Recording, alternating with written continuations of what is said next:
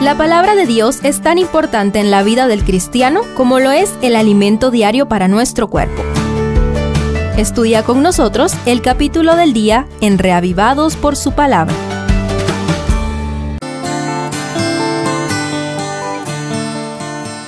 Mateo 4 hace un breve resumen del inicio del ministerio de Jesús, dando pequeños pincelazos, no precisamente en orden cronológico. Examinemos juntos estos rápidos episodios. Primero, preparándose espiritualmente. Entonces, continúa la narración, Mateo 4.1, Jesús fue llevado por el Espíritu al desierto para ser tentado por el diablo. Inmediatamente después de ser ungido por el Espíritu Santo y antes de iniciar su ministerio público, el Maestro se apartó hacia alguno de los parajes desérticos cercanos a Jericó y al Jordán para prepararse espiritualmente por medio de 40 días de ayuno y oración. En contraste con las paradisíacas condiciones en las que Adán fue tentado, Satanás aparece en el momento de mayor debilidad, cuando físicamente Jesús se encontraba agotado. Tres tentaciones finamente ajustadas fueron lanzadas hacia el Hijo de Dios, quien había decidido someterse a las condiciones humanas, incluyendo la posibilidad de tomar una decisión equivocada. No obstante, el segundo Adán no se apartó ni un ápice de la voluntad de su padre, no negoció con las sutiles sugestiones del diablo, sino que lo resistió firmemente citando únicamente el quinto libro de la Biblia.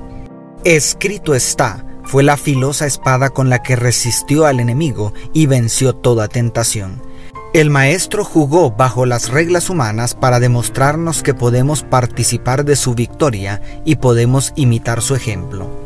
Segundo, estableciendo un centro de operaciones. Parece que el objetivo de Mateo es más didáctico, por el orden enciclopédico que sigue y por el abundante espacio que dedica a los sermones de Jesús. Entre el verso 12 y 13 posiblemente hubo un espacio de año y medio. A la luz de los otros evangelios, Jesús inició su ministerio en Judea, pero más adelante trasladó su base de operaciones a Capernaum, donde se cree que estaba la casa de Pedro. Era obvio que el Mesías trabajara en Jerusalén, pero que gran parte de su ministerio sucediera en Galilea, era necesario que se demostrara por medio de las escrituras, como lo hace magistralmente el autor en los versos 14 al 16. Capernaum era definitivamente un lugar estratégico para alcanzar a toda Palestina. ¿Qué tan estratégicamente estamos ubicándonos para cumplir la tarea misionera de nuestros días? Tercero, armando un equipo de trabajo. Aprovechando que el relato nos tiene en las cercanías del mar de Galilea, Mateo nos habla un poquito acerca de la conformación del equipo de trabajo de Jesús. Es probable que varios de sus discípulos estuvieran íntimamente ligados con él desde mucho antes, pero aquí se habla de esa decisión radical de dejarlo todo para seguir a aquel poco promisorio rabí. También es impresionante la ingeniosa invitación a convertirse en pescadores de hombres, porque se trataba de hombres cuyo oficio era la pesca. ¿A cuánto estás dispuesto a renunciar por seguir a Jesús? Y cuarto, definiendo precisamente el ministerio. Es maravilloso cómo termina el capítulo describiendo la extensión de la fama de Jesucristo más allá de las fronteras de Israel. Sin embargo, personalmente me llama mucho la atención la manera que el divino Mesías delimita su trabajo en tres aspectos centrales que describe el verso 23. Recorría Jesús toda Galilea enseñando en las sinagogas de ellos, predicando el Evangelio del reino y sanando toda enfermedad y toda dolencia en el pueblo.